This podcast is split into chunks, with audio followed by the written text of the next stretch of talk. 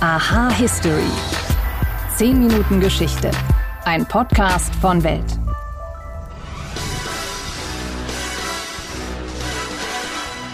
Ja, diese Melodie, die kennen wahrscheinlich alle von euch. James Bond, der unsterbliche Agent im Auftrag ihrer Majestät. Für die meisten ist Sean Connery der ultimative Bond, aber mittlerweile gibt es ja eine ganze Reihe von Männern, die 007 über die Jahre gespielt haben.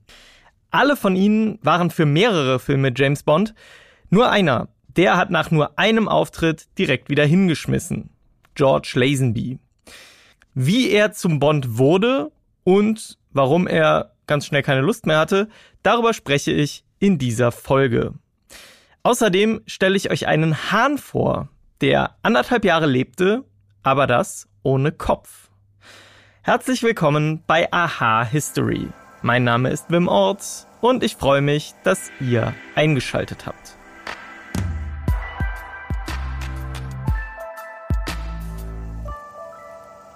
Fünf James Bond-Filme hatte es bis Ende der 60er Jahre gegeben und für 007 gab es bis dato nur einen Mann, Sean Connery. Nach Man lebt nur zweimal hatte der Schotte allerdings seinen Rücktritt bekannt gegeben und es brauchte einen neuen Hauptdarsteller. Daraufhin wurden zig Schauspieler getestet und ausgewählt wurde am Ende ein Mann, der noch gar keine Filme gedreht hatte. George Lazenby, ein Fotomodell, der lediglich in ein paar Werbespots zu sehen gewesen war.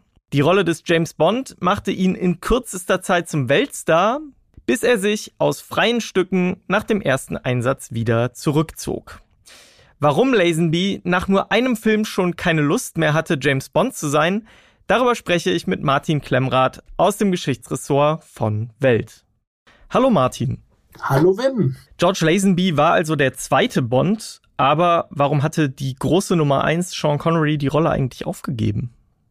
Ja, Sean Connery hatte, um es mal ganz auf Deutsch zu formulieren, einfach den Kanal voll. Er hatte ja ähm, enormen Ruhm äh, mit Bond erreicht und auch äh, durchaus einiges Geld verdient. Aber wie das so ist, es hat alles seine zwei Seiten. Der Ruhm ist zwar natürlich toll, als Schauspieler freut man sich, aber es war dann bei dem letzten Film, den er gemacht hat, 1967, man lebt nur zweimal, so, dass in Japan wirklich die Paparazzi, die japanischen, ihn überall hin verfolgt haben. Selbst auf ein öffentliches äh, Klo haben sie ihn dann äh, nicht nicht in Ruhe gelassen, dort, äh, dort auch hinverfolgt, Tag und Nacht überwacht. Ne? Man kann sich vorstellen, ähnlich wie die Beatles, äh, wo, wo ja dann nur noch schreiende Mädchen überall waren. Die Beatles haben ja irgendwann keine Konzerte mehr gegeben, weil alle ja eh nur geschrien haben. Und äh, Sean Connery hat es einfach dann irgendwie auch satt, ne? dass äh, überall, wo er auftaucht, äh, Tumult ist. Und außerdem wollte er nicht total mit, äh, mit Bond immer nur gleichgesetzt werden, wollte auch was anderes machen. Und dann kam eben noch hinzu, ja, er hat viel Geld damit verdient mit den Bond-Filmen, aber nicht annähernd so viel, wie er sich gewünscht hätte, weil die ging ja völlig durch die Decke für damalige Verhältnisse von den Einspielergebnissen. Aber das meiste haben dann doch irgendwie die Produzenten behalten, ne? Cubby Broccoli und Harry Saltzman. Und er fühlte sich da nicht gerecht äh, entlohnt und es hat sich dann alles so aufgestaut, dass er irgendwann gesagt hat, so, also jetzt hat er genug von der Rolle. Und wie wurde dann Lazenby ausgewählt? Der war ja zu dem Zeitpunkt nicht unbedingt ein Celebrity im Schauspielbusiness, oder? Ja, nee, überhaupt nicht. Das war eben ganz schwer. Ne? Was macht man? Connery hat die Rolle ja total geprägt. Er war ein absoluter Superstar damit geworden. Es war total Bond-Mania, ja, seit Feuerball. Gab auch ganz viel Merchandise-Artikel und so. Also man muss sich das wirklich vorstellen. Eine Riesenwelle, so Bond-Mania. Alle standen total darauf und alle haben Connery damit gleich gesagt, was jetzt? Ne? Er ist weg. Sie haben überlegt, ähm, äh, Schauspieler mit viel Erfahrung zu nehmen. Zum Beispiel interessanterweise äh, Timothy Dalton, der war damals Mitte 20, hat deswegen dann gesagt, nee, will er nicht machen, er fühlt sich zu jung. Interessanterweise dann später, nach Roger Moore, ist er dann doch noch Bond geworden, aber eben erst ab 1987. Jetzt reden wir ja über 1969 da haben sie wirklich eine ganze Weile sehr, sehr viele Castings gemacht. Und irgendwie, hm, es passte alles nicht so. Und dann haben sie, dann hat, haben, haben sie äh, George Lazenby kennengelernt. Der war eigentlich überhaupt kein Schauspieler, der war Model. Der hat in äh, Werbefilmchen mitgespielt und vor allem aber Fotoshootings gemacht. Aber der war, äh, war und ist ein sehr, der hat Hutzpe. Der hatte einfach, der ist frech und, und ein bisschen arrogant, auch wie er auch selber sagt in späteren Interview. Ich war einfach arrogant genug, dass ich gesagt habe, nö, ich bin der Richtige. Und dann hat er sich da vorgestellt, bei denen hat behauptet, was damals im Zeiten vor Internet noch mehr möglich war, hat er gesagt, ja, ich habe hier in Asien, in Hongkong, habe ich, da bin ich ein Star, da habe ich ganz viel schon gedreht. Das konnten die nicht so einfach nachprüfen. Oh, ach so ist das so. Äh, nur der hat den ganz schön was vom Pferd erzählt und hat sich so, äh, so äh, toll gegeben in seinem Vorstellungsgespräch. Hat sich extra auch einen Anzug äh, äh, von einem äh, renommierten Londoner Schneider geholt, der lustigerweise für Connery angefertigt worden war. Der hat ihn nicht abgeholt. Lazenby ist dann dahin, hat sich den Anzug geholt, hat sich denselben Haarschnitt machen lassen, trat da auf ne, mit einer Hutzpe. Da haben die gesagt, na Mensch, das, äh, ja, dann probieren wir es einfach mal mit ihm. Und wie hat er sich dann eingeführt? Beim Casting selber hat er äh, bei einer Kampfszene, die er vorführen sollte, erstmal einem Stuntman versehentlich die Nase gebrochen. Ne, da haben die gleich gesagt, oh, der hat Durchschlagskraft. Ne, und das hat er dann auch äh, durchaus am Set bewiesen. Allerdings äh, ist er da ganz schön, das ist ihm ganz schön zu Kopf gestiegen. Ne. Der hat sich gleich so ziemlich als Star gefühlt. Dann haben sie ihm gesagt, naja, du, du bist erst ein Star, wenn das Publikum sagt, du bist ein Star, nicht wenn du es selber findest.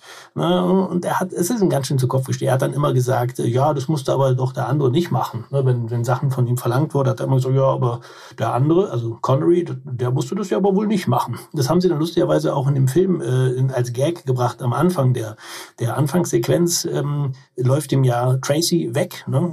Äh, er kriegt erstmal das Mädchen nicht und dann dreht er sich in die Kamera und sagt, das ist dem anderen nie passiert. Das ist so ein Inside-Gag gewesen, auf, dass er das immer am Set auch gesagt hat. Und so ein kleiner Gag eben, dass er der Neue ist. Also ja, also es war nicht so ganz einfach am Set und leider ist er dann auch... Äh, ja, zum Ende der Dreharbeiten hat er dann auch entschieden, also ich will, ich will auch gar keinen zweiten Bond machen, ich will gar nicht mehr, weil er die falschen Berater hatte. Die haben ihm gesagt, kann man vielleicht auch ein Stück weit verstehen, ne? späte 60er Jahre, Hippie-Zeit, Flower Power, die haben ihm gesagt, du, sowas wie Bond, so ein brutaler Agent, so konservativ, das passt gar nicht mehr in die Zeit, das hat keine Zukunft, lass das bleiben, mach mal hier lieber Flower Power Hippie-Filme. Und deswegen hat er dann gleich gesagt, nö, dann lasse ich mir jetzt einen langen Bart wachsen den er auch getragen hat äh, zur Promotion äh, des Films, des Bond-Films, was die Produzenten wiederum auch nicht gut, weil Bond sieht nicht so aus. Ne? Ah, und dann ja, hat er selber auch später in Interviews gesagt, na, er hat ziemlich einen Fehler begangen, dass er dann äh, sich gleich abgewendet hat. Sonst hätte er nämlich durchaus noch ein paar weitere Bond-Filme machen können, vielleicht auch sieben, wie, wie Roger Moore und äh, Sean Connery gemacht haben. Du hast jetzt schon gesagt, er hätte noch weitere Filme machen können, aber wie reagierte das Publikum damals auf den neuen? Eingefleischte Bond-Fans erachten ihn schon als einen der allerbesten, weil er eben vom, vom Gesamtpaket her, von von, vom Drehbuch, von den Drehorten, von den Action-Szenen, der Art, wie das gefilmt ist. Telly Savalas als Blofeld, äh, Diana Rigg als Tracy, also tolle Mitspieler, äh, tolle Locations, tolle Musik von John Barry, ganz ikonischer Soundtrack, der wirklich, da kriegt man ein bisschen Gänsehaut, wenn man den äh, heute noch hört. Also einerseits äh, durchaus äh, sehr, sehr geachtet bei Bond-Fans und auch, äh, auch äh, Lazenby als Bond. Äh, er hat das schon gut gemacht. Finden aber nicht alle. Manche sagen auch, oh nee, lesen Lied im Vergleich zu Connery keine Ausstrahlung, nicht genug Schauspieltalent. Hm, spaltet ein bisschen die Geister. Das ist so ein bisschen, äh, aber es macht ja auch Spaß, wenn sich nicht alle darauf einigen können, ein bisschen de debattieren darüber. Wie ging es dann mit Lazenby weiter? Also er ist ja jetzt heute auch weiterhin kein, er ist bekannt natürlich durch die Rolle, aber er ist ja jetzt kein A-List-Celebrity geworden, oder? Nee, genau, das ist dann nichts. Vielleicht auch ein bisschen wegen seiner Art, ne, wie er auch selber zugegeben hat. Äh, ich ich habe ihn mal äh, vor ein, wenigen Jahren äh, mal bei so einem Bond-Fan-Event in Portugal äh, an den Drehorten, gibt ja immer so Fantreffende von Fanclubs organisiert. Ich bin da mal als Bond-Fan hin und äh, da habe ich ihn sogar äh, selber gesehen, wie er da auf dem Podiumsdiskussion gesprochen hat und so und äh, auch selber erzählt hat. Also ne, das macht er eben schon. Also ich jetzt nicht doch nicht so sehr abgewendet von Bond, weil naja, ist ja schon, man freut sich ja dann doch über die Aufmerksamkeit und die, die Gage. Ja, ist er da hingekommen, hat geredet drüber und ja, hat er auch erzählt. Also klar, er hat, er hat, er hat durchaus noch Filme gedreht danach, auch in Hongkong äh, einige und so. Ähm, aber ja, er ist kein großer Weltstar geworden, aber durchaus noch einiges weiteres gedreht. Aber wie er selber auch sagt, naja, wäre er damals nicht so dumm gewesen, hätte er auch sieben, sieben Dinger drehen können, so wie die anderen. Hat er dann nicht gemacht. Wie ging es denn mit Bond weiter dann, als der zweite Bond auch weg war? Ja, als der zweite weg war, dann, dann waren die schon ein bisschen verzweifelt, haben überlegt, was machen wir jetzt? Und dann haben sie, haben sie gedacht, okay, play it safe. Äh, wir holen jetzt, wir müssen Connery zurückholen, weil sonst geht das Ding hier vor die Wand. Und dann haben sie Connery äh, 1971 für Diamantenfieber wirklich auch eine sehr hohe Gage, Millionengage, äh, viel mehr als vorher. Hat er aber nicht selber behalten, sondern hat er seinem, äh, seiner Stiftung für Schottland, er ist ein großer Schottland-Patriot gewesen, hat er äh, eine entsprechende Stiftung, das hat er dann gespendet dafür, ne, für einen guten Zweck sozusagen eingesetzt. Also er hat da wirklich äh, ja, viel Geld bekommen, hat auch vom Studio dann Zusagen bekommen, dass weitere Filme seiner Auswahl äh, abseits von Bond gemacht werden und so. Also er hat sich da wirklich einen tollen Deal dann äh, geben lassen und daraufhin dann äh, einen letzten Bond-Film offiziellen, also Diamantenfieber gemacht, aber mit der Verabredung nur noch einen weiteren und dann auch keine mehr. Hat er gesagt, und jetzt nie wieder, nie wieder. Was lustigerweise nicht stimmte, dann Jahre später, 1983, hat er äh, aber das ist eine andere Geschichte sozusagen, äh, hat er abseits von der offiziellen Bond-Reihe von Iron Productions hat er noch ähm, Sag niemals nie gemacht, den sie so genannt haben, weil er ja nie gesagt hat, aber Sag niemals nie.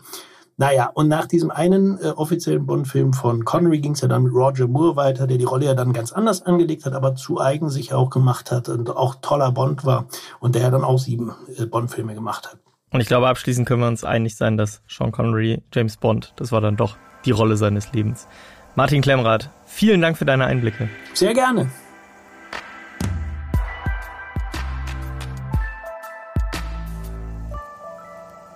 Vom bekanntesten Agenten der Welt geht es jetzt zu einem Hahn. Und der ist zumindest in den USA ebenfalls sehr bekannt. Sein Name ist Mike und er ist in die Geschichte eingegangen, weil er noch 18 Monate lang weiterlebte, nachdem er seinen Kopf verloren hatte. Klingt erstmal ziemlich unmöglich, ist aber wirklich so geschehen. Wenn ihr bei der Suchmaschine eures Vertrauens mal nach Mike the Headless Chicken sucht, dann findet ihr Bilder von dem Tier und hier und jetzt erzähle ich euch, wie Mike ohne Kopf noch anderthalb Jahre weiterlebte. Also, wer war Mike? Mike war ein Hahn, der auf einer Farm in Fruita, einer Kleinstadt im US-Bundesstaat Colorado, gehalten wurde. Am 10. September 1945, da war der Hahn knapp sechs Monate alt und zweieinhalb Pfund schwer. Für den Abend hatte sich auf der Farm Besuch angekündigt und so suchte der Farmer Lloyd Olson ein Tier aus seiner Hühnerherde, das für das Essen herhalten sollte. Die Wahl fiel am Ende auf Mike und mit einer Axt schlug Lloyd dem Hahn den Kopf ab. Aber statt umzufallen und auszubluten, lief Mike anschließend weiter über die Farm und versuchte sogar nach Körnern zu picken und zu krähen. Nachdem er den Tag und die Nacht in diesem Zustand überlebt hatte, entschied Lloyd sich dazu, das Tier zu verschonen und brachte den Hahn zur Universität von Utah, um ihn untersuchen zu lassen. Die Forscher, die waren beeindruckt von der Kette von Zufällen. Denn die Axt hatte den Kopf zwar abgetrennt, den Hirnstamm und die Halsvene aber verpasst und ein Blutgerinnsel hatte Mike vor dem Verbluten bewahrt. Die Olsons begannen daraufhin, Mike mit Hilfe einer Pipette zu füttern und ihm regelmäßig die offenliegende Luftröhre zu säubern. Sie tourten mit dem Hahn durch das Land und machten mit der tierischen Attraktion ein kleines Vermögen. Bis zu einem Abend im März 1947. Da begann Mike in einem Motel plötzlich zu röcheln, weil seine Luftröhre verstopft war. Weil die Olsons ihre Pipetten aber nicht im Hotelzimmer dabei hatten, erstickte das Tier. Und so endete seine Geschichte auf ähnlich plötzliche Weise, wie sie anderthalb Jahre vorher begonnen hatte.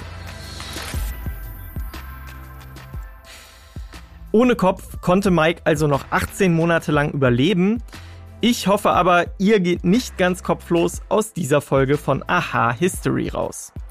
Wenn ihr eine Themenidee oder sonstiges Feedback habt, dann schreibt uns an history@welt.de. Danke euch fürs Zuhören und bis zum nächsten Mal.